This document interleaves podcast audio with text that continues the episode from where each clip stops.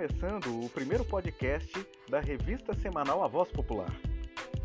Imigrantes no Acre vivem limbo em meio à Covid-19 e clima tenso na fronteira. Situação vivida pelos imigrantes na fronteira também expressa indiferença por parte dos governos nacionais quanto à questão migratória. Fronteiras fechadas, condições precárias, riscos de contrair Covid-19 e um clima crescente de tensão.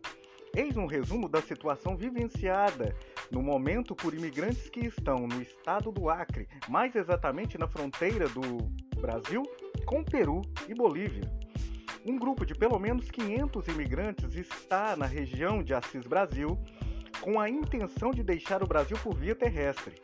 Na quarta, dia 24, chegou ao município mais um ônibus com 60 imigrantes. O roteiro é semelhante dos que já estão na região há mais tempo.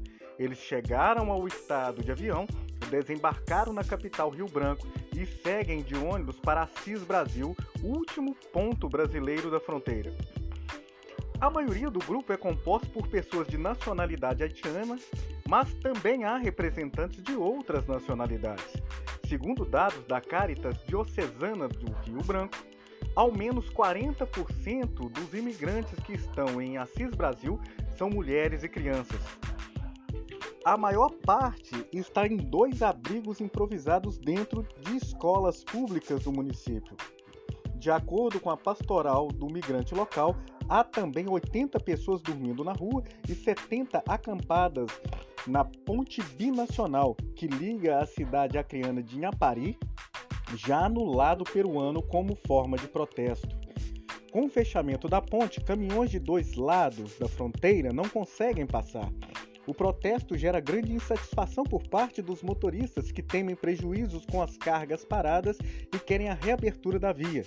Pessoas que acompanham a situação na fronteira, ouvidas pelo Migramundo, temem que ocorra um conflito na região caso a insatisfação alcance níveis mais altos.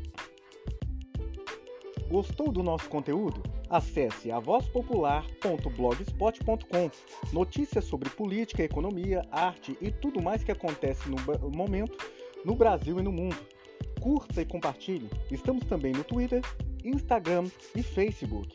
Para continuarmos nosso trabalho, você pode contribuir também com qualquer quantia no nosso Apoia-se. Agradecemos pela sua audiência e até o próximo podcast.